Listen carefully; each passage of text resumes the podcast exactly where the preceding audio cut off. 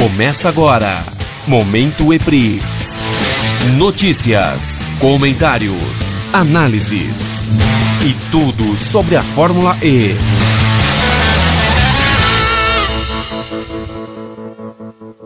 E aí, galera, fãs da Fórmula E, seja bem-vindo a mais um Momento EPRIX, o seu podcast que fala da Fórmula E. Siga a gente nas redes sociais e fique bem informado com as notícias da Fórmula E, mobilidade elétrica, carros elétricos e muito mais. Acesse eprixnews.com.br e também as nossas redes sociais no Facebook, Instagram, Twitter, YouTube, todos são Eprix News. E esse programa também é exibido no site da Rádio Giga. Só não pode esquecer que lá no nosso canal no YouTube temos vídeo todas as quintas-feiras às 10 horas da manhã. Se você puder, se inscreva lá no nosso canal porque vai ajudar a gente bastante. Então vamos lá ao nosso jabá, porque você sabe que dia 30 de outubro tem o nosso evento, mas você tem até o dia 1 de outubro para fazer a sua inscrição para o Eprix Move Brasil, que é um evento online com palestras e mesas redondas falando sobre carros elétricos, mobilidade elétrica, carros autônomos e claro, vamos falar dos esportes elétricos. Só lembrando que se você não puder estar nesse dia,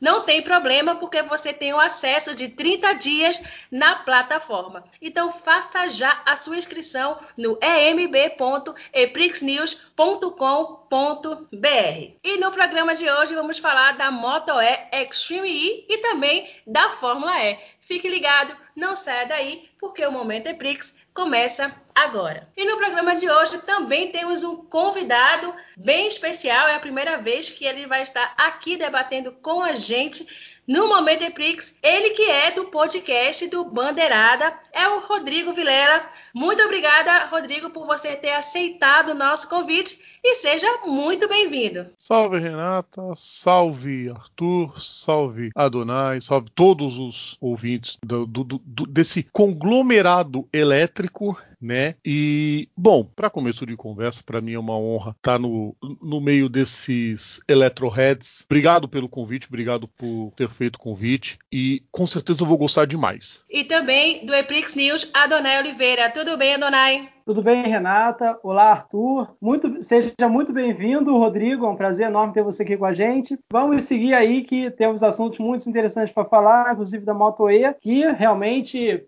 é o assunto aí que, que mais vai render. É isso aí. E também Arthur Vieira, do Eprix News. Tudo bem, Arthur? Bem, Renata, bem, Donai. Muito bom aí receber o Rodrigo Vilela. Obrigado, Rodrigo, pela Uau. presença. E aí vamos conversar aí sobre Fórmula E, Extreme mas especialmente Moto E, que foi bem agitada aí nas últimas duas corridas. Agora vamos falar sobre é, o nosso assunto principal do Momento Eprix, que é falando sobre a Moto E. Ah, vamos falar principalmente das corridas do dia 13 de setembro, 19 e 20 de setembro. Começando do dia 13, eu já quero começar com você, Rodrigo, que é o nosso convidado. Eu quero saber o que é que você achou dessa corrida na Moto E. Bom, corrida na Moto E é sempre sensacional, né? Ah, mas só tem seis, sete voltas, gente. Pelo amor de Deus, críticos de plantão. A categoria tá começando. Vocês não lembram da Fórmula E quando os pilotos tinham que carro que a bateria não dava. É um começo. Todo começo tem os seus crescimentos. Agora eu duvido que muitos andariam nessa moto, né? Porque é uma velocidade tremenda. Bom, posto isso, como sempre, uma grande prova nós tivemos em, em Missano. Missano que recebeu etapa no, no, ano passado. É a única pista que vai receber etapa também esse ano. Todas as outras que receberam em 2019 não estarão em 2020. Né? Jerez, ano passado, não teve, por causa do, do, do incêndio que, que aconteceu. E, bom, o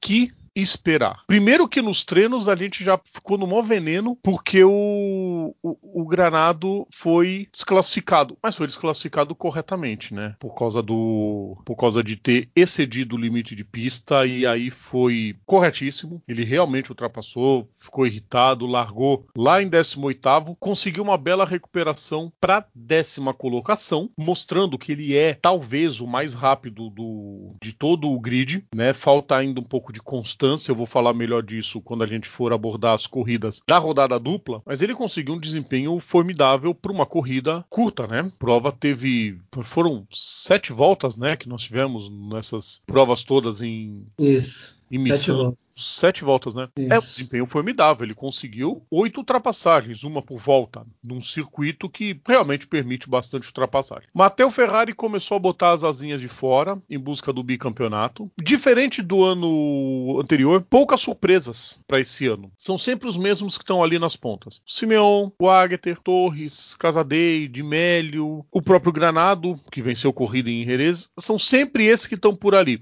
tá longe de ser, vamos dizer, decepcionante. Eu esperava mais um pouco de surpresas pelas motos serem todas é, o, na verdade, o Eric Granado era o forte candidato para vencer essa temporada, né? Eu acho que ele, desde essa corrida de 13 de setembro, eu esperaria que ele fosse, que o desempenho dele fosse muito melhor. Ah, na verdade, assim, é o, que, é o, que, o Rodrigo falou. Ele, o, o Eric, aí o Tonelli, que sempre é uma pena o Tonelli não tá poder participando, que é o cara que mais curte a Moto E aqui, mas que ele sempre fala, a gente, o Eric é um dos mais rápidos no grid da Moto E, se não talvez o mais rápido, ele é muito rápido, piloto muito professor, muito bom, e a prova, que nessa, na primeira corrida de missão, foi o que o Rodrigo falou. Ele cometeu um erro, não adianta. É, a gente pode até questionar o regulamento e tal. É, eu acho até que é um pouco pesado, mas enfim, mas é assim, moto. É, o cara não pode sair daí da marquinha daquela zebrinha. Ele não pode sair do limite da pista, já era, porque a gente até sabe que ele não foi para para se aproveitar, mas é, não adianta, é regulamento. E é cruel, você perde a volta. E o problema é que o treino na moto é que é uma volta lançada, né? Cada um fazendo ali. E ali já ficou difícil, porque, uma, assim, ele é muito rápido, uma prova muito curta, né? Você largar em último e numa prova de 6, 7 voltas, se torna muito difícil. Ele acabou chegando em décimo. É, ele já tinha tido problema anterior de toque na outra corrida, anterior a essa, né? E que ele ficou lá pistola. Acho que. E, então, acabou sendo uma outra corrida que ele não teve chance de uma pontuação decente. Então, isso já atrapalhou. E eu acho que isso jogou um pouco pressão para as outras duas corridas, nós vamos falar já já. Isso também atrapalhou um pouco nesse fim de semana. Então, acabou que, assim, ele fez um bom desempenho de recuperação, mas acabou atrapalhando a corrida. E eu concordo com o que o Rodrigo falou, acho que eu vou ver o que o Adonai vai falar. Mas, na verdade, assim, eu estou vendo muito. A... O campeonato está muito aí, o Matheus, o Agatha a Gatter, que eu acho muito bom piloto também na moto, né? Então acho que eu acho que vai ficar uma disputa entre esse pessoal mesmo, entendeu? O Torres também, mas eu acho que, tá, eu acho que o Matheus é que vai acabar faturando esse campeonato. Até porque a Gatter também acabou tendo seus azares também, né?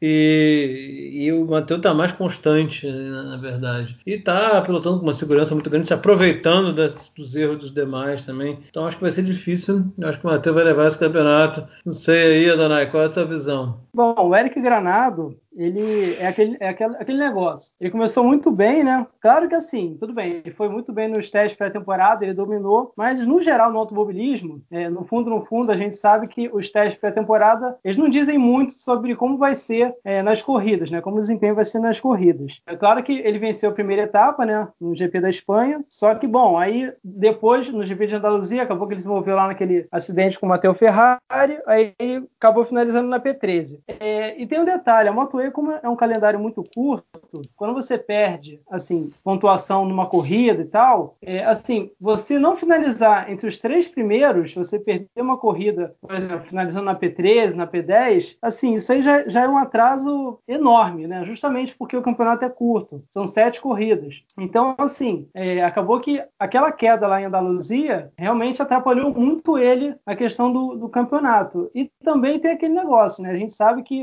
é, no automobilismo, o que, o que dá motivação assim, para o piloto e tal, o que vai determinar como é que vai ser o desempenho dele na próxima, nas próximas corridas, é como foi o desempenho dele na anterior. Então, assim, na terceira corrida, né, que foi a, a primeira, né, de Misano desse ano, ele acabou que largou em último, né, justamente porque o tempo de volta dele na classificação foi anulado, né, justamente por exceder os limites da pista, como o Rodrigo é, colocou, né, é, lembrou. Só que aí na corrida ele acabou chegando na P10. Então, assim, pô, já foi duas corridas seguidas, assim, já que ele estava com confiança abalada. Então, isso é, mexe muito. Enquanto isso, enquanto ele estava tendo problemas, o, o, trio, né? Dominica Agarter, Matteo Ferrari e, e Jorge Torres, eles já eles estavam avançando, finalizando no pódio, né? É, Ferrari, por exemplo, venceu, né? Dominica Agarter venceu, né? Na Andaluzia, aí na corrida 3, né? Foi Misano. O Matteo Ferrari venceu. Então, assim, é, para o Eric ficou muito complicado.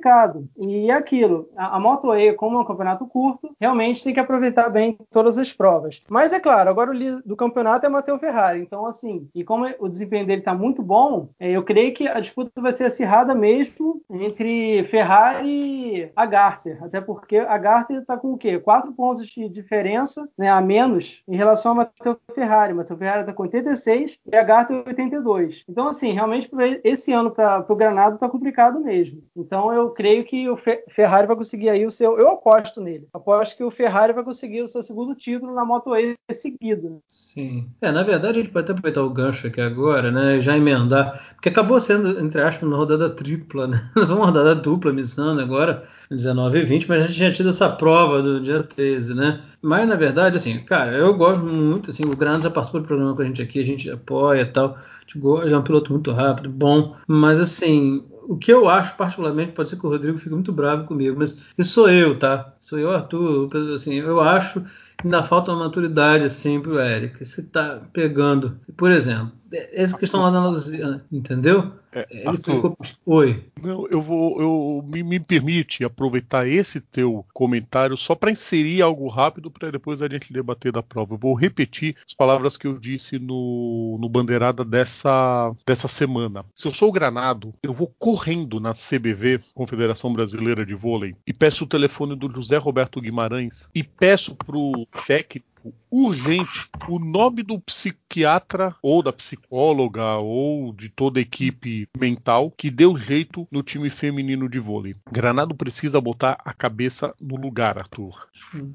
É o que eu penso, campeão. Porque assim, o Tonelli é, sempre foi a pessoa que mais acompanhou a Moto-E e a gente sempre discutiu muito a Fórmula E. É claro que a gente fala de mobilidade elétrica, fala da Extreme, mas foi o Tonelli que trouxe muito a Moto-E para o nosso radar, a verdade é essa. E pena ele não tá, poder estar tá aqui, mas o, o... E sempre e com certeza, o Granado já participou com a gente aqui no programa, mas já desde a própria entrevista com a gente tal, já fui percebendo isso. É, são algumas coisas que eu percebo, a vontade enorme de sair da MotoWeb para MotoGP. Muito claro, veja bem, é normal, assim como os pilotos querem alcançar a Fórmula 1, isso é normal, mas eu acho que tem que ser um passo de cada vez, e às vezes eu acho que a pessoa, primeiro tem que se firmar, ele precisa se firmar na Moto, é uma visão minha, eu acho que ele, até porque é assim como Fórmula E é o futuro, sim, as pessoas tinham que abrir um pouco o olho para isso, você pode fazer uma boa carreira. Eu acho que às vezes é melhor o cara estabilizar, primeiro firmar como um grande nome ali, para depois tentar galgar, né, alçar voos maiores. Eu não sei se é verdade, mas o próprio Edgar Melo Filho, na transmissão, falando lá, chegou a levantar a possibilidade de com um passarinho, tinha contado para ele, mas enfim, ah, que, que, o Eric estaria negociando com a equipe na Moto 2, pô, se for isso, sei lá, não sei até que ponto é vantagem na Moto 2, acho que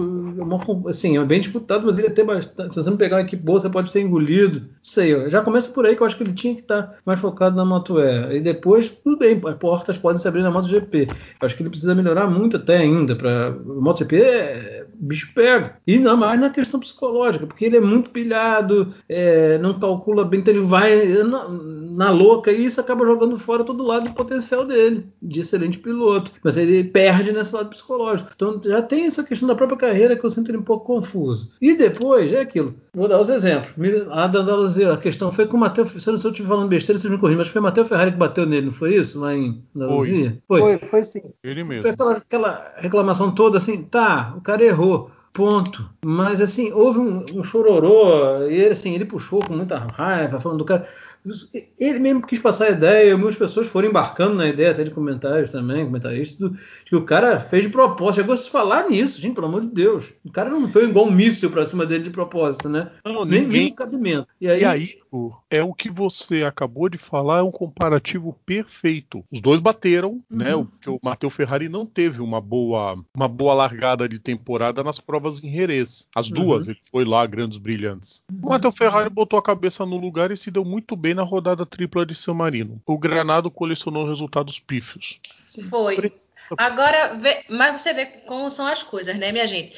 Vê, nessa corrida do dia 13, ah, foi o aquele piloto, o, o, o Ferrari que bateu no Eric, não sei o que, foi aquela confusão toda, como já falou. Não, não, Mas não, não foi não, não. Não, Matheus bateu, não foi agora dia 13, foi lá em Andalucia. É, no dia 13, o, o, problema do Eric foi o treino que ele perdeu a volta e teve que largar em último, entendeu? Ah, tá. Entendeu? Na verdade foi... foi Andaluzia, né? É porque é, eu, aí... eu, não vejo muito, né? A, a... Eu, eu, eu, eu agora tô com raiva da Moto E, porque por conta do Eric. Não vou mentir, vê. Porque, veja só, nessa corrida que aconteceu essa, esse negócio com o Mateu, aí para você ver como são as coisas, né? Dia 19, na, na, no dia 19 de setembro, o que foi que aconteceu nessa corrida? O que foi que o, que foi que o Eric Granado fez? É, ele acabou trombando, né? Só o, o, o Simeon Simeão. Acabou, acabou. acabou, o pneu, chegou a carenagem. Carenagem não aí, tem a no asfalto. Aí ele foi. Aí foi. Aí não venha me dizer, ah, não foi culpa, não sei o quê. Veja bem, eu passou várias vezes a reprise na televisão e eu comentei com o Arthur, fiz, foi culpa dele, foi culpa do Eric na transmissão dele. Não, não foi, não. Arthur até, até concordou comigo. Concordou comigo não, com o pessoal lá da, da transmissão da, da Fox. Não, foi não. Foi sim, foi sim. Ele foi num, num espaço de um espaço muito pequeno. Não tinha necessidade numa corrida que já que é curta, estava ainda no início ainda da, da corrida, ele fazer esse papelão. Me desculpa, mas eu fiquei muito irritada. Eu falei assim, eu não gostei dessa corrida. Até comentei, não gosto, não gostei dessa corrida. Eu não quero mais saber. Mas na verdade a corrida foi muito ah. boa. É porque eu fiquei chateada com o que aconteceu com o Eric. Eu acho que foi uma infantilidade. Eu acho que ele poderia ter segurado mais um pouco, sabe? Era melhor ele ter ficado um pouquinho mais lá atrás do que ter feito esse papelão e ter não, não ter corrido a, a corrida inteira, né? Aí eu, aí eu vou um pouco no que o Arthur falou. Se é pra sair da Moto E, tem que ser pra MotoGP, onde ele já meio que abriu espaço. Lembra que ele ia fazer o teste uhum, na, na Índia? Ele já botou o pezinho na MotoGP, não tem que se preocupar com Moto 2. O negócio dele, pra sair da Moto E, é dois, dois caminhos. Sei lá se ele um dia vai ouvir esse programa, se ele vai. Eric, vou falar pra você direto daqui. Os, os ouvintes ajudam a chegar no seu ouvido. Por favor, ou fica na Moto E e faz parte do projeto revolucionário, que daqui a alguns anos MotoGP 2 e 3 vão usar motos elétricas. Isso é um fato. A, a, a Dorna criou a Moto E dentro da MotoGP justamente para isso, para não ter concorrência, diferente da Fórmula 1 e da Fórmula E. Ela criou para a Moto E se desenvolver, para no futuro próximo Moto 3, 2 e 1, né, terem as motos elétricas e pronto, a transição está formada. Ou então é a vaga na Avintia, lá na MotoGP, porque muito, porque muito provavelmente o Zarco vai para a equipe principal da Ducati. Ele já está ensaiando para ir, porque o Banaia também depois desse fim de semana, valha-me Deus, né? Tito Rabat até agora não treinou. Então é uma chance pro Granado. Mas se tá na Moto E, Granado, foca. E foi o que eu falei no programa lá no Bandeirado e eu repito aqui pros, pros ouvintes do Eprix News. Foco mental. Bota a cabeça no lugar tranquilo, tem velocidade, eu cansei de falar, ele tem velocidade, ele tem conhecimento do equipamento, é dificílimo a gente achar piloto assim, ele só precisa pôr a cabeça no lugar, tranquilizar. Umas sessões de,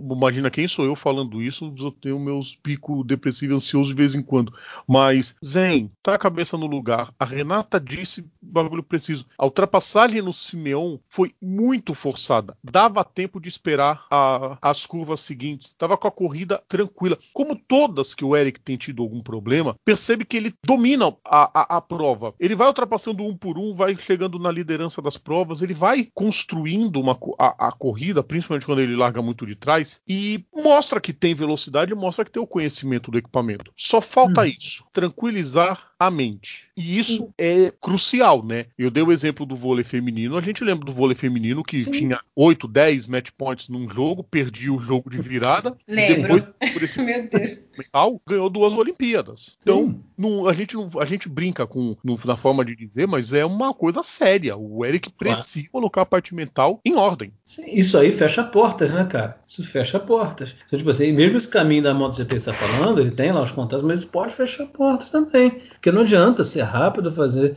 dominar e tal, mas se você não consegue o resultado, entendeu? Tem, então, também acho que não adianta afoitamente querer sair da, da Moto E assim, tem que melhorar isso. Porque, na verdade, ele jogou a chance de título fora fora com esses problemas. Campeão agora só. Só.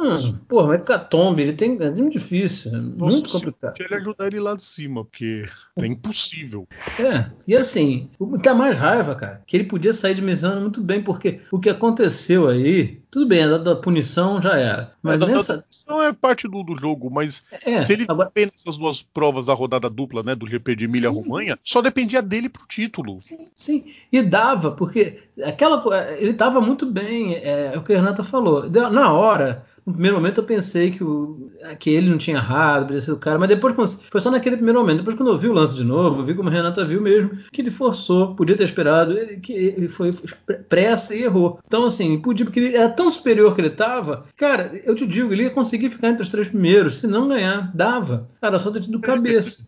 A do, a, do, a, a primeira prova do sábado dava tranquilamente, tinha muita volta pela frente, tinha muita volta pela frente e ele podia perfeitamente ter, ter, ter vencido. O que causaria também uma pressão no pessoal, né? Porque ah. não só você tá bem mentalmente, é você forçar o psicológico pro outro lado. Opa, o, o, o Ferrari, Agueter, Torres, é olhar e falar, aí não dá para brincar não, que o cara tá com tudo. Sim, e aí o que aconteceu foi que o contrário, porque aí, ao que bater, ter aquele problema, ele estragou o dia seguinte, porque teve que largar de trás, por conta da questão que acabou servindo como qualificação também ao mesmo tempo, né? Então teve que largar de trás e comprometeu, porque largando de trás é, não tinha, sabe, não tinha muito Tem jeito. Para você recuperar, né? Por mais que o circuito tenha pontos de ultrapassagem, mas não dá tempo Sim. de recuperar tudo. E aí, sabe um outro exemplo que eu queria falar em relação à, à Moto E? De piloto que entrou na Moto E sem estar tá focado e, tipo, teve uma chance de tentar recuperar a carreira e naufragou vergonhosamente ano passado, o Nico Terol. Que verdade, verdade. Terol, ninguém sabe, ninguém viu. Sim,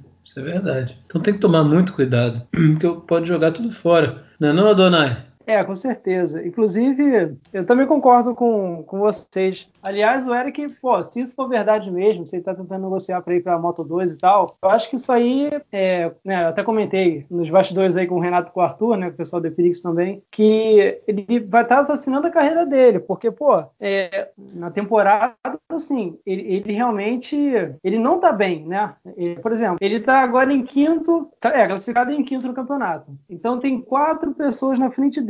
Ou seja, ele não tá bem, né? ele não tá mostrando, assim, um, um serviço, digamos, tão notável, né? Então, pô, como é que ele vai ser de uma categoria que ele não se consolidou, né? Assim, se ele continuar, se ele não aproveitar bem as duas próximas provas, talvez ele vai terminar o quê? Em sétimo ou oitavo no campeonato. Então, assim, é, para ele sair de uma categoria para ir para outra, ele tem que primeiro arrebentar na categoria que ele está, né? Assim ele retoma a confiança dele tal, e mostra trabalho, né? Aí automaticamente portas em outras categorias vão se abrir. Aí ele vai, né, e vai subindo degrau desse jeito. Por quê? Mas ele saindo de uma categoria que ele não foi tão bem, né? Ele deu muito mole. Inclusive, caramba, esse contato aí com, com o Simeon na, na quarta corrida, é, a primeira etapa de Emília Romagna, é, pô, foi, foi, muito ridículo, cara. Tipo assim, é, é, quase que inacreditável o que ele fez. Ele, ele, praticamente, ele viu a porta fechada, mas ele, ele quis arrombar a porta, entendeu? É, tava algo muito, muito nada a ver.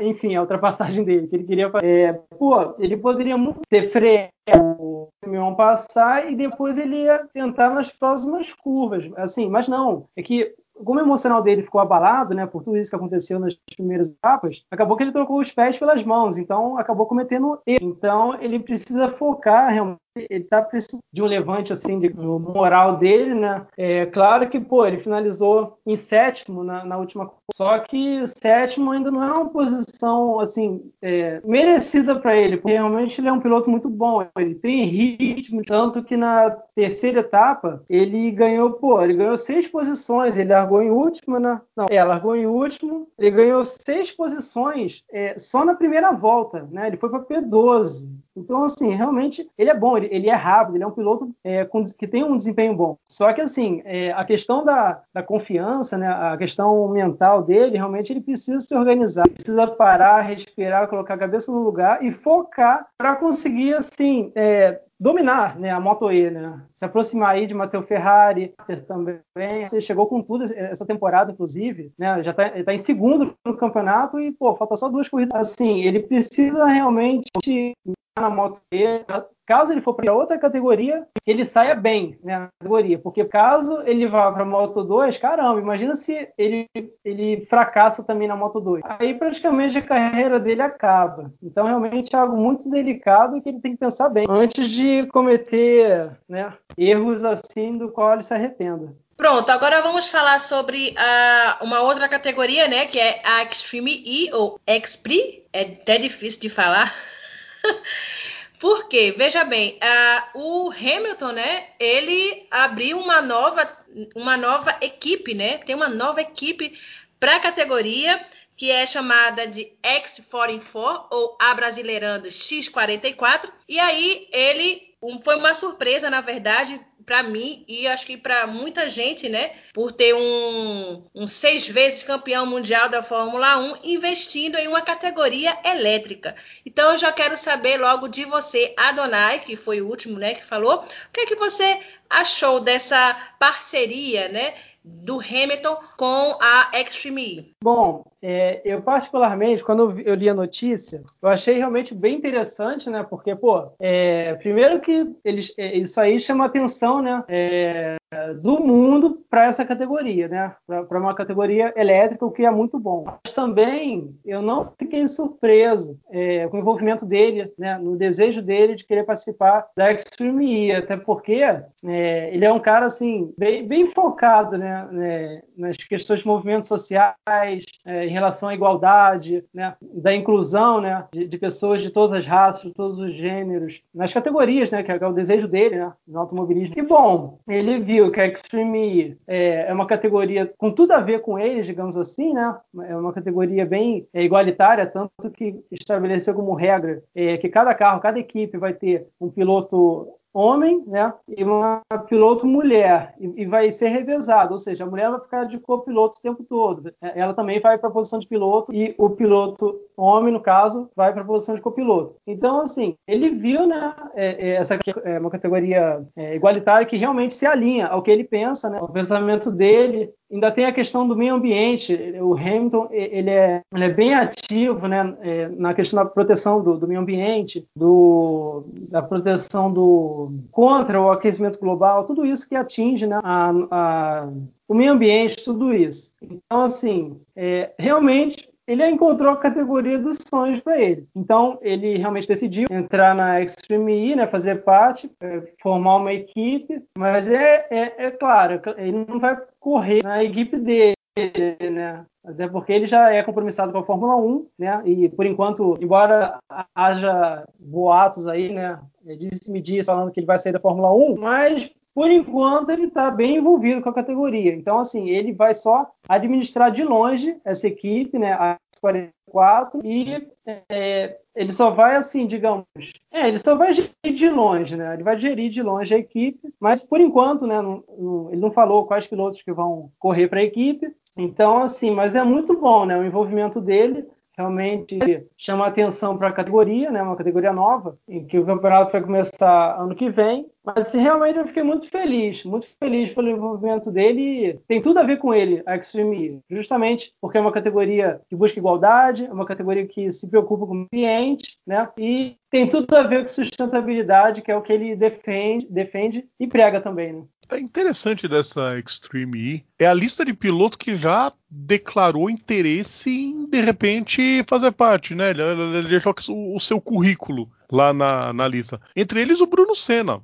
o Bruno não tem mais equipe para correr, quem sabe? Não, não, não pinte o Bruno Senna fazendo história na, na Extreme. Interessantíssimo. E vai atrair muito. É como se não bastasse, né? Tetita. Como se não bastasse a Abt. Como se não bastasse a HWA, a Andretti, a Chip Ganassi. Agora vem a equipe do Lewis Hamilton. É excelente para a categoria. É excelente como cartão de visitas e é o atrativo, né? É, eu faço um comparativo quase igualzinho a ao que aconteceu com a, com a Fórmula E. Ali no início, um aqui, outro ali, de grandes nomes. Daqui a pouco começa. Hoje o que, que a gente tem? Porsche, Mercedes, BMW, Audi, assim, tempo integral. é, uma grande possibilidade em breve de ter mais montadoras, né? Tem a Citroën envolvida também. É excelente, é, vai muito de encontro ao que o próprio Hamilton prega, né?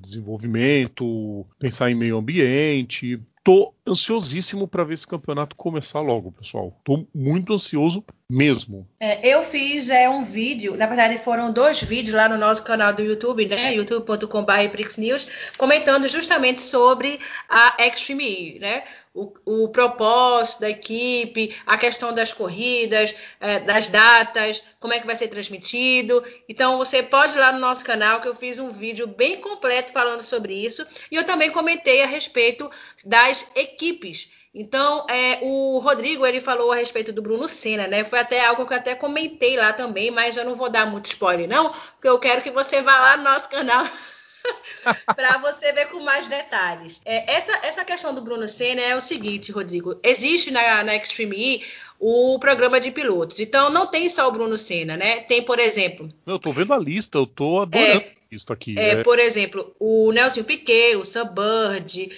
o De Ambrosio, uh, o Lotter, enfim, nos pilotos masculinos, né? Então, é, não, é, não é nada certo. É como se fosse assim: a categoria ela está dizendo assim, tem esses pilotos para as equipes. E aí cabe às equipes dizer se vão, se elas vão querer ou não esses pilotos. Sim, tanto é. Eu logo tanto é, fosse algo disso, Renata. Logo é. Imaginei. Até porque tem pilotos muito mais credenciados, né?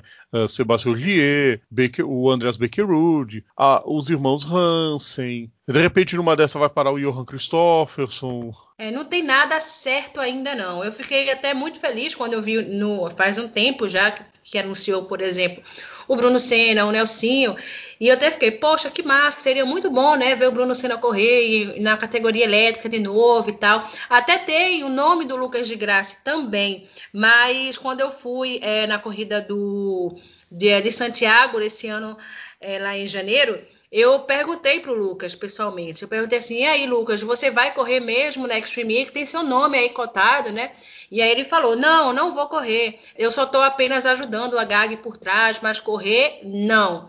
Então é só especulações, é só para botar o nome da Extreme aí na mídia, né? Porque também o, o, o, Lucas de Graça é um nome forte nessa, nessa questão de sustentabilidade, enfim, né? Então, com o Lucas, é melhor você já tirar ele da lista, porque realmente ele não vai estar na categoria, a não ser que ele mude de ideia, né? E aí, de uma hora para outra, vai e corra. Mas, pelo que ele me falou, não. É, na verdade, tudo isso aí faz parte do marketing da categoria também. Mas uma coisa é fato: o regulamento é bem interessante, como a Renata falou, está lá explicado no vídeo. A gente já tinha postado matéria lá atrás, no tempo, mas o regulamento é diferente, vai ser algo dinâmico, de uma disputa bem interessante, é, né? basicamente com as corridas, repescagens, semifinais, né? enfim, é, tudo poucos dias, né, assim, e correndo locais inóspitos do planeta, levando o conceito de sustentabilidade, vai ser transmitido no formato documentário, né, enfim, é muito interessante, é algo revolucionário, bem legal, todo mundo está ansioso para ver a Extreme E, né. Quanto a essa questão do Hamilton, foi o que o Adonai colocou, e o, e o Rodrigo também, concordo plenamente, e assim, o Hamilton essa semana, né, em continuidade, já deu uma declaração dizendo que ele vai usar também a categoria para gerar oportunidades aos diferentes, aos excluídos, ele deu uma. Fora dessa matéria que a gente tinha falado, ele deu uma entrevista, uma, soltou-se uma matéria ontem, acho que foi até no Motorsport, falando sobre isso. Então ele quer aproveitar o espaço para implementar os ideais dele. Claro, ele está investindo, está implementando os ideais dele o Hamilton tem dinheiro de sobra, tá bem, super sucedido, né? Super bem sucedido. E tá, eu acho muito legal para a categoria, querendo ou não, não tem marketing melhor. Né? Os holofotes que se trouxeram, né, para Extreme esses dias aí com esse anúncio da equipe do Hamilton, nem se fala, né? Então é uma categoria que promete e, e só mostra, né? Foi aquilo que o Rodrigo falou no início e a gente pode dizer, né? A gente que está falando da Fórmula E, da mobilidade elétrica como um todo, né? Há um bom tempo a gente, principalmente no Brasil, na América do Sul, né, mas no Brasil a gente sofre com esse preconceito. Você pode ver que tudo da Fórmula E, não só da Fórmula E, tudo que é elétrico é muito nicho ainda no Brasil, porque o brasileiro acaba não se interessando. Muitas das vezes está tá olhando errado, porque a gente fica atrasado, porque boa parte do mundo já encara isso como uma naturalidade faz parte da, da troca da matriz assim, desse processo de alteração da matriz energética, não que, como sempre digo as pessoas, não pensarem erroneamente que o petróleo vai acabar amanhã, esquece nada disso, mas você está tendo uma, digamos, uma a chamada troca de matriz energética, que é algo lento e gradual, mas você vai colocando na mesa as outras matrizes energéticas, como biodiesel, é, o, a, o próprio a própria eletricidade, né, na comunidade elétrica, enfim, você vai trazendo tudo isso para a biomassa, tudo isso vai para a mesa e a gente fica muito atrasado na questão de eólica, térmica, a gente, tudo a gente tem isso, mas nunca o Brasil nunca ousa mais. Agora tem empresas, principalmente as de fora, já buscando mais isso, né? Não é à toa que você pega empresas como Eneva, Equinor, que já não se chamam mais só de empresas de petróleo, sim empresas de energia, mas o Brasil ainda precisa melhorar muito esse, esse conceito, né? Quando você participa de eventos é, que tangem, né? tangenciam o mercado de energia, o o, principalmente quem está no setor do óleo e gás e tal, sempre é muito refratário e o Brasil tem essa, tá com essa postura, né? Os brasileiros também. Tanto que o caminho que o pessoal do elétrico está encontrando para entrar no Brasil pelo híbrido, né? Está sendo mais fácil, o pessoal tem muita dificuldade. Tudo bem, mas a gente tem que procurar evoluir, né? Rodrigo disse bem, essas coisas. Bom, ninguém é obrigado a gostar de categoria nenhuma, isso é outra coisa. Mas daí você ficar é, praguejando, quer dizer, querendo que o, in, o inevitável, que, que, que ocorresse o aconteça o impossível, já era, meu amigo, porque a tendência natural da sustentabilidade do mundo é para essa questão de automação, é, inteligência artificial, mobilidade elétrica goste você ou não, né? Isso é uma outra história. Mas daí você também, as pessoas querem praguejar, querer bancar um hater, mas chega a ser até, né, Rodrigo? Um hater ridículo, porque você pode não gostar, mas eu acho que na verdade o cara, quando faz isso, não percebe o mico que está pagando nessa né, exposição, porque fora tudo demonstra um desconhecimento, desculpa, demonstram uma falta de conhecimento absurda, né? Não, da, de conexão com a realidade. Não é uma falta de conhecimento, eu acho que é do nível da própria vida. Uma pessoa que se dedica a ser rico de alguma coisa. Ah, gente, pelo amor de Deus. E a gente tem que ser hater de injustiça social, a gente tem que ser hater da, da violência, da falta de moradia, coisas importantes realmente. Não, eu sou hater de categoria de carro elétrico. Ah, sou hater de categoria que o motor não faz barulho. Gente, eu acho que eu sou o único na face da, da, da Terra, um dos únicos. Eu acho maravilhoso você ir pra uma corrida, você não tem que ficar tampando o ouvido, enfiando o dedo esgoeladamente do ouvido por causa para poder conversar com alguém. Não, o som tem que ser um som natural. Você não tiver barulho, se tiver emoção, ele pode ser até corrida de bolinha de gude que tem as a, a, os vídeos na internet. Eu acho ridículo isso. Ah, mas não tem barulho. Ah, que isso? Renata ela foi em corrida, uma das coisas que mais chamou a atenção dela foi isso que ela adorou, o fato de ser sem aquele barulhão. Quando ela foi na Stock Car, na corrida do milhão, não aguentava de barulho, né? Nossa, eu sempre só de, só de lembrar o barulho da, do motor lá dos carros da Stock, meu, chega, me dá aqui uma dor no ouvido que é insuportável. Todo mundo, esse barulho é bom para você, para mim não um barulho que você não consigo nem falar direito com a pessoa. Que negócio é daqui muito a, alto. Daqui a 20 anos a gente pergunta como é que tá a audição desse povo todo. Vou fazer uma curiosidade aqui que eu não sabia, tô, tô vendo agora. No momento que ele tá gravando, eu fui procurar a localidade das provas, queridos ouvintes. E nós teremos um momento saudosista nesse campeonato. Mas vocês vão perguntar por quê, né? Arthur, Renato e Adonai estão coçando a cabeça. O que, que o Rodrigo vai falar? Onde será disputada a etapa do Senegal, que abre o campeonato, era onde se encerrava o Rally Dakar. Isso, isso mesmo. Isso ao, mesmo. Lado, ao lado do Lago Rosa. Espetacular. Sim, fantástico. É verdade. É realmente. Não, cara, vai ser assim, é muito bacana. A gente vai ter a chance de ter a corrida em Santarém também. Olha que bacana, cara. A gente espera que ela tá dizendo aqui, né? Região, né? Oceano, né? Que é bem perto do mar, deserto, glacial, ártico e floresta. A gente espera que ainda tenha floresta até lá, né? Do, o... a gente tá rindo assim, mas é, é triste, né, minha gente? Pelo amor de Deus. É, mas, cara, esse campeonato Extreme tem tudo, né? para ser um, algo que vai ser bem revolucionário. Assim, a mobilidade elétrica está aí. Eu tava aproveitei o gancho para explorar isso, porque a gente aqui no Eprix também é, recebe lá os haters da vida, né? As pessoas têm essas ideias. Mas depois que a gente vê o pessoal enchendo o saco em tudo que é transmissão, reclamando de tudo que é narrador, e tudo que seria porque eu quero narrador X, eu quero isso, ah, vai pro inferno também, né, cara? É, a, gente, a gente tem o, o, o Bandeirada há oito anos. É, a gente já escutou cada uma também. Que na, na melhor das coisas é ignorar e deixe falar à vontade. Ah. Sim, é duro mesmo. Mas enfim. Não, não, vale a pena, não.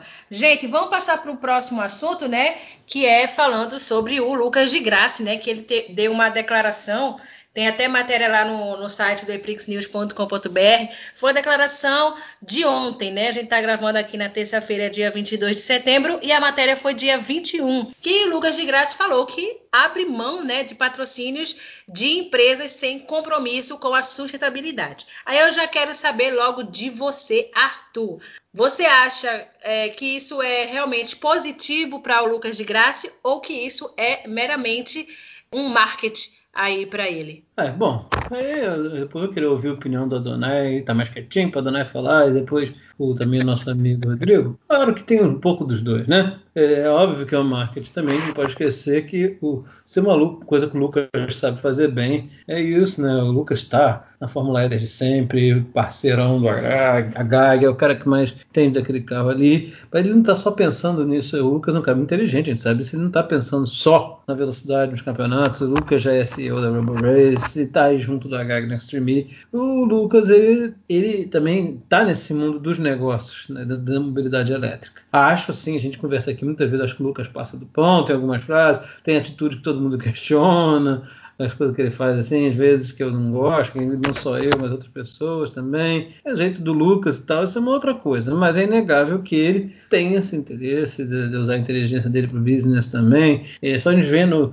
é, envolvimento dele com, com a CBMM em questão das bicicletas elétricas tudo mais, a gente vê tudo que o Lucas tem andado envolvido, tá? Então é isso aí. Ele junta assim a, a, essa questão também do marketing e tal. Então, mas assim, pensando no que ele realmente ele sempre defende na categoria, na questão da sustentabilidade que ele sempre usou como bandeira e tal nas posições, é uma decisão coerente. Vamos ver se de fato. Eu, ele vai fazer, claramente vai fazer, até porque para tomar essa decisão de estar calçado, que eu estou falando, ele também já está pensando politicamente, marketing, até pelo caminho de CEO dele. É, acho que às vezes ele, ele, não precisaria gastar alguns tempos também de, partindo para, digamos assim, a porrada, muitas das vezes, né? Para uma briga assim. Já basta a gente ter os haters naturalmente, mas às vezes ele provoca os haters, né? Porque ele faz questão de falar da Fórmula 1, de outras categorias, de falar mal. Acho que não tem necessidade. Assim como não tem por que falar mal da Fórmula 1, a gente não tem que falar, são categorias diferentes, eu canso de dizer isso. Mas o, Lucas tem o lance da bandeira de abraçar bem a categoria, às vezes acho que ele passa do limite. Está usando sim para o marketing também, mas eu acho válido dentro da posição, é coerente dentro da posição que ele defende. Então, se eu estou na categoria, eu defendo não só a categoria em si, eu defendo a mobilidade. O Lucas virou embaixador da mobilidade elétrica, do conceito da sustentabilidade. Isso aí é o elogio tem que se fazer. A gente sabe que a gente também, quando a gente acompanha a questão da Fórmula SAI, que é o que envolve as universidades, a gente tem estado envolvido com esses eventos, por isso que vamos até promover um. É, o Lucas sempre está muito envolvido com isso, né? Então, é coerente com a postura dele nos últimos anos. Também não pode também só pensar. É claro tem a parte marketing, a parte política, as coisas que eu falei, né? Mas assim, não é inegável que é coerente com o que ele tem feito nos últimos anos. Tem toda a questão positiva, sim. Eu acho que é uma posição bem legal, bacana, e, e ele está querendo também atrair mesmo. A gente tem uma categoria que aborda essa temática, a gente tem que atrair as empresas, os grupos que buscam essa temática, para tentar construir o conceito da categoria de maneira mais ampla. Eu acho que é bem coerente. Eu não sei o que, que o Rodrigo Adonai podem, acham dessa situação. Não vi, é, achei coerência. É, realmente, é, primeiro que é uma atitude bem radical, né? É, ele se torna o primeiro piloto a, a, no caso, abandonar, né? Digamos assim, é, abrir mão desses patrocínios aí é, de empresas que não têm compromisso com sustentabilidade. É ele é o primeiro a fazer isso na história. Mas, assim, realmente, a posição que ele está hoje, ele, ele corre na Fórmula E, né? Desde a da primeira temporada, como o Arthur falou, ele é bem próximo do HAG. Ele é investidor aí nos principais campeonatos elétricos, Extreme, por exemplo, Robo Race. Ele é envolvido também com o Zero Summit, né? Que é um, digamos, um, é um, um movimento, né, relacionado à mobilidade elétrica. Então, tudo que, tudo que envolve sustentabilidade, ele é igual Hamilton, ele é igual Nico Rosberg, é, que é focado né, na sustentabilidade, no meio ambiente, na questão é, é contra né, o aquecimento global, a poluição. Então, assim, é, a gente poderia até prever ele tomar uma atitude dessa, porque realmente ele não é mais só um piloto de Fórmula E, entendeu? Ele, ele já está virando, digamos, o ícone da. Como é que eu posso colocar? O, o ícone do movimento é, elétrico, né, da, da, mobilidade elétrica, da sustentabilidade, assim como Hamilton também, né? E Rosberg. Tanto que, inclusive, o de graça, até postou uma foto no Twitter junto com o Rosberg, eles estavam num evento evento relacionadas a, relacionado a isso, a sustentabilidade. Então, assim, é, ele tomou essa atitude, né? Muitos acharam radical, realmente é radical, né? Aliás, só que para mim ele sabe o que está fazendo, assim, para ele abrir mão de patrocinador, porque, pô, isso aí é totalmente incomum, né? Porque, pô, as equipes precisam de, de dinheiro, né? Precisam de patrocinador. Tem equipes aí chorando por patrocinador e ele abrindo mão. Mas, assim, se a gente for parar para pensar que ele é investidor é, nesse setor de mobilidade elétrica, de carros elétricos que está crescendo, então, naturalmente, ele abriu mão sabendo que, digamos assim, ah, bom, pelo menos eu tenho é, meus investimentos, né? Digamos que os meus investimentos vão cobrir essa questão de eu abrir mão dos patrocínios das empresas que não têm compromisso com sustentabilidade. Então, assim, é, naturalmente, na caminhada dele, né, é, como sendo aí junto com a GAG, junto com é, esse pessoal, né, Hamilton, Rosberg, todos eles que estão focados aí na proteção do meio ambiente e, digamos, é, focados em um futuro melhor, né, para gerar um futuro melhor. Então, ele sabe o que ele está fazendo, entendeu? Então, assim, naturalmente, outros patrocínios vão surgir para ele, patrocínios de empresas que também são comprometidos com a sustentabilidade. Então, é isso. Eu acho que realmente ele sabe o que está fazendo. E a gente só, também só vai saber disso mesmo, né, daqui a algumas semanas. Vamos ver como é que isso vai ficar. Vamos ver também se para o próximo campeonato ele vai conseguir patrocinador novo, né, para ele, também na, na sétima temporada, né, da Fórmula E, mas realmente é uma atitude que, que combina com ele, né? Uma atitude que combina com ele mesmo. E vamos ver se ele tomou a atitude certa, né? Vamos ver isso daqui a alguns meses e tal. Mas é isso, realmente ele é muito envolvido com a, com a questão da, da mobilidade elétrica. Como eu falei, realmente ele é um ícone, né? Nesse sentido. Então, vamos ver como é que vai ficar isso. E você, Rodrigo, o que achou dessa atitude dele? Até que enfim ele deu uma bola dentro, hein? Porque ele e o, o, Felipe Massa, de uns anos pra cá, são campeões mundiais de falar o que não deve, né? É verdade. É, eu penso assim, é, não é, não é algo para se vangloriar nem algo para se criticar, porque ele entrou na onda do que vai ser a tendência mundial. Quem não tiver compromisso com o meio ambiente vai dançar. E isso aí é, é, é, é um, é um padrão que será seguido daqui a algum tempo quase que na totalidade. Creio que não será problema dele perder patrocinadores. Um patrocinador que investir na Fórmula E, ela, por tabela, ela vai ter que mandar o. Ela vai ter que ter em mente que tem que preocupar com o meio ambiente. Já que a Fórmula E agora é o campeonato né, do, do, zero carbono, então ela precisa é, realmente deixar isso bem claro para as empresas. E eu acho que as empresas vão, as empresas vão entender todos esses propósitos. A, a própria entrada mudando só um pouquinho de categoria, mas ligado ainda nisso de, de, de, novas tecnologias, principalmente para as empresas petrolíferas, a própria participação da Total na entrada, né, na, na, volta da Peugeot ao Mundial de Endurance, que não necessariamente vai ser só com combustível, mas a própria Total já se posiciona como uma dessas empresas que o Arthur falou, uma empresa multienérgica, vamos dizer assim, já pensando no, no futuro e já passando por, por essa transformação, né? Ninguém quer virar uma Kodak da vida. É, por exemplo, na Fórmula E, a Shell patrocina, por exemplo, a Mahindra, né? Shell é a combustão, né? Digamos assim, é petróleo, né? É, mas a Shell também, como quase todas as empresas, dessas empresas todas, já estão, no mundo afora, elas não são mais só empresas de petróleo. Isso eu posso falar até por causa da minha formação, que sou geólogo, né? E trabalho com isso. Então, assim, a Shell é outra que já está também com a plataforma, como disse o está multienérgica. Eles não estão só petróleo e gás, entendeu? É que, que na América do Sul, no Brasil, ainda a cabeça é muita combustão só. Claro, o petróleo não vai. Também não vamos ser idiotas, sem o petróleo acabou. Não, não é assim. Mas já se, no maior parte do mundo você já tem a, a digamos, a, a, abertura de leque, entendeu? Você já tem isso. Mas aqui ainda é muito atrasado. Até mesmo os representantes no Brasil de muitas dessas empresas, nessas empresas já são mais abertas, mas você vai com uma Petrobras da vida, então a pessoa tem a cabeça mais fechada. Não adianta. Mas assim, mas o fato é que não adianta. Isso aí é tendência, não tem remédio. Por isso que nisso aí eu acho que o Lucas está sendo coerente. Ele, ele, é o Lucas, ele é o cara que a gente sabe que tem que é, que é tem, tem essa visão do marketing, ele tem inteligência, ele está se metendo nisso para tentar ser CEO,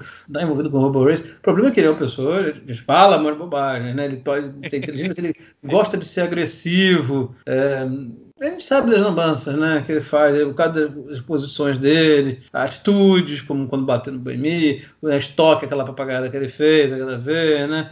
É as falas que ele faz, fica catucando a Fórmula 1, bobagem, assim como eu estou dizendo, né? dentro da categoria guerrear. Mas, mas ele sabe, nesse, nesse aspecto do mundo da pesquisa, ele tem tramitado bem como embaixador ele está fazendo isso aí, é, ele está tá sendo coerente nessa decisão, acho que ele está certo. Agora, só espero que ele fique mais nessa vibe mesmo e evite falar algumas abobrinhas e tal, né? Vixe, Maria. Ô, ô, ô Arthur, é claro que aqui para América do Sul, a gente fala, a gente vê aí 2030, a Europa quer acabar com carro a combustão. Tem país, a Alemanha, por exemplo, né, assinou 2030, Sim. não anda mais carro a combustão nas ruas. Sim, a Alemanha é. é aqui vai demorar horrores, né, ainda. O povo vai empurrar petróleo aqui para o Brasil, África, os países mais pobres do, do, do, do da, da, da Ásia mais oriental, a gente já tem um longo caminho para tudo isso, né? Felizmente o mundo é globalizado hoje em dia, o que acontece em vários lugares do mundo a gente descobre rapidinho e penso eu que isso tudo vai impulsionar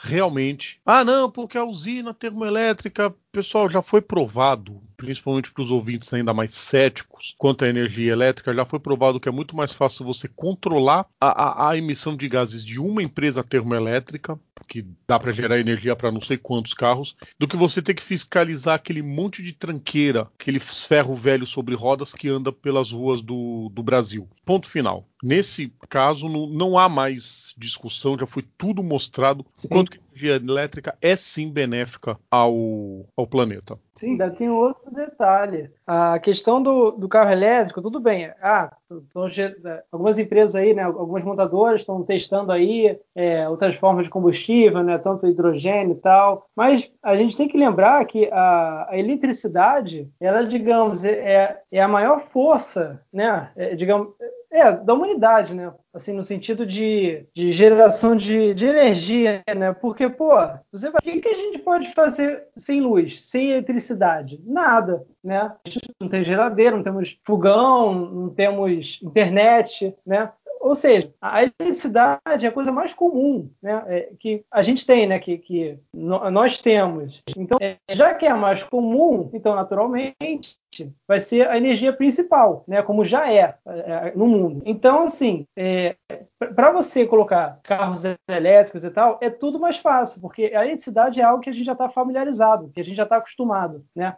E é mais fácil de conseguir também. Então, é, também é só olhar por esse lado. Não, ainda, é, essa questão do, do carro elétrico ainda é uma, um produto, digamos assim, muito caro ainda, né? Pela questão da bateria, que ainda é muito cara. Então, se você for ver mais ou menos um valor de um carro meio que, digamos assim, popular, né, de um elétrico, é, é quase 100 mil reais. Então ainda é muito caro. Mas se você colocar na ponta do lápis, ele não se torna caro. Porque para você manter um carro elétrico, digamos assim, é uns 40 reais para você carregar toda a bateria. Quanto, quanto você custa? Quanto é que custa para você encher o tanque de um carro a combustão, né, um, de gasolina. É mais de 200 reais, quase 300 reais, dependendo do carro. Então, é, é, é só isso mesmo. A questão é porque ainda é muito caro, sabe? Mas ainda é um processo em evolução, né? É uma pena, porque se você for olhar para a história, eu não estou lembrada do ano, mas o, o, os carros elétricos eles, eles foram assim é, um dos primeiros, né? Junto com, é, foi, na verdade foi junto com o carro a combustão, mas ainda desde a da época, né? Era, se viu que era realmente muito caro. Então, por isso que não foi adiante aí um carro elétrico. Infelizmente, né? Porque se a gente, se, se lá, lá atrás,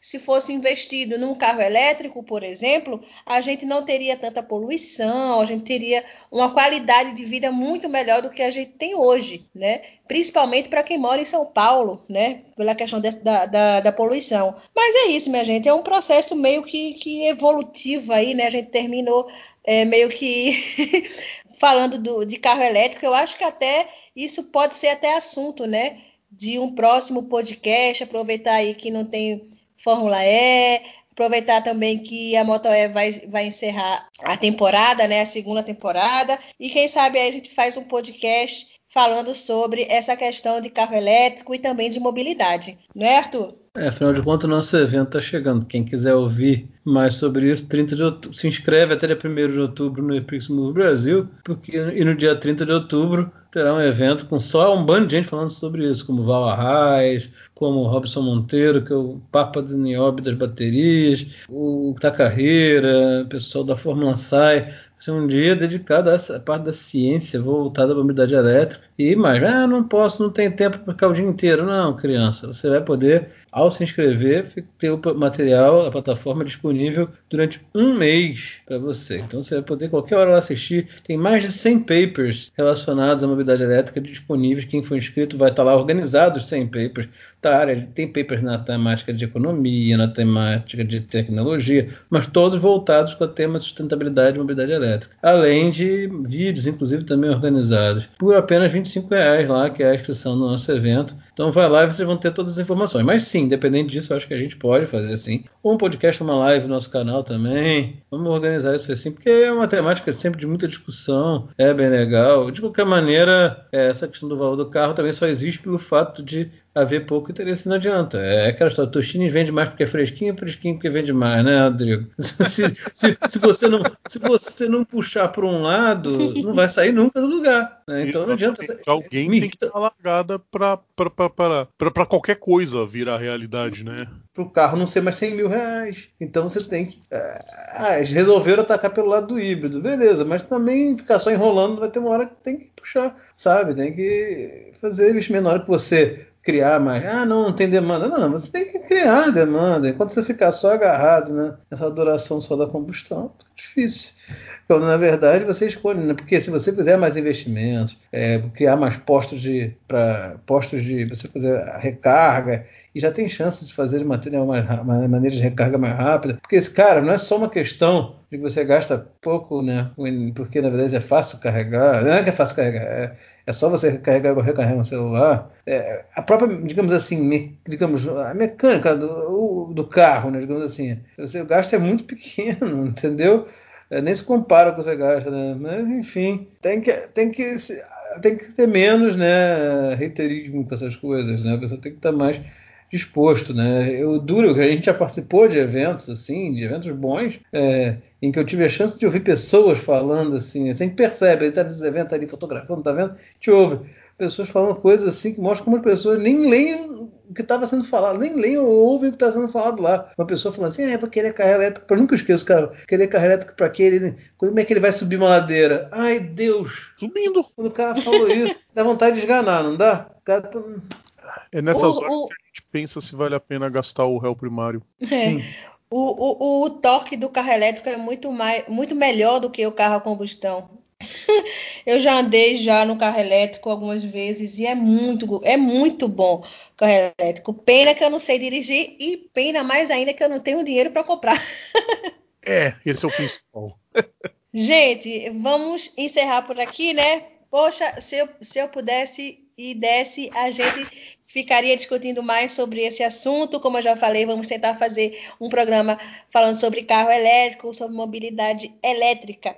Então, Muito obrigada, o Rodrigo, por estar com a gente mais uma vez, por, por ter aceitado o nosso convite, ter, ter aceitado falar um pouco sobre esse mundo elétrico. Rodrigo, muito obrigado e manda um abraço para a galera do Bandeirada. Obrigado, Renata. Obrigado, Arthur. Obrigado, Adonai. Bacana pra caramba mesmo. É, é sempre bom. O, o mundo dos podcasts é bacana porque ele pode se aprofundar em alguma, algum determinado assunto e o, os podcasts permitem isso. É esplêndido ver um podcast voltado à, à mobilidade elétrica. Sensacional, sucesso sempre para vocês. Se me permitirem, deixa eu passar os contatos do, do Bandeirada, pessoal tiver curiosidade, quem estiver ouvindo a gente, e perguntar por da onde surgiu esse Santista aí falando. Pessoal, seguinte, nossos programas sempre às terças-feiras ao meio-dia, todos disponíveis no YouTube, no IGTV, nas plataformas musicais, Spotify, Google Podcasts, Apple Music e no Deezer. É só pesquisar programa Bandeirada. Para quem assina nosso feed, que é quem gosta de, de ouvir pelo Podcast Addict, pelo Podbean, Podomatic, esse vai, um pouquinho antes disponível já. Aí é só procurar com is.gd barra rss bandeirada e claro nossas redes sociais facebook.com barra bandeirada twitter arroba pgm bandeirada instagram arroba programa bandeirada e o nosso canal no youtube youtube.com barra bandeirada os vídeos vão voltar em breve assim que este radialista que vos fala arrumar o cenário e arrumar todo o equipamento para poder voltar a fazer os vídeos Renata, Arthur, Adonai, muito obrigado pelo convite, muito obrigado pelo papo. E, bom, é, o Renata, de terminar por aqui é, vai ser bom, porque a gente guarda para o próximo programa, né? Mais. Mais é, é, suspense para os ouvintes. Até uma próxima, sucesso sempre e mais uma vez muito obrigado. Obrigada, Arthur. Obrigado, Renata. Muito obrigado, Rodrigo. Foi um prazer enorme. Pode saber que com certeza, né, Renata está aí, a também de prova. Com certeza vamos chamar você para outros podcasts, ou até mesmo, quem sabe, qualquer hora uma live lá no YouTube também. Você pode contar com isso, hein? Foi excelente, porque é muito bom quando a gente pode encontrar o bom do podcast também é isso, ele permite né, uma, dar uma amplitude para as temáticas, dar a chance a gente conhecer os outros mundos, né, fazer essa interseção do, dentro do próprio automobilismo e a gente tem essa chance de conversar mais, porque fora desse universo o espaço está cada vez menor, mas a gente pode amplificar você disso tudo. Então saiba que a gente está muito grato por ter vindo aqui, foi uma discussão muito boa aí com a Moto E e sobre os demais assuntos que nós tratamos aqui, tá bom? Pode esperar que a gente vai chamar outras vezes. Tá bom, então. Obrigada, Donai. Obrigado, Renata. Valeu, Arthur. Rodrigo, foi um grande prazer estar nesse podcast com você, cara. Claro, você vai aparecer mais vezes aí, então até a próxima. Realmente o papo foi muito bom. Então é isso, galera. Então é isso, minha gente. Ficamos por aqui. Não esquece de seguir a gente nas redes sociais, no Twitter, YouTube, Facebook e também no Instagram. Todos são Eprix News e no site eprixnews.com.br. Até a próxima!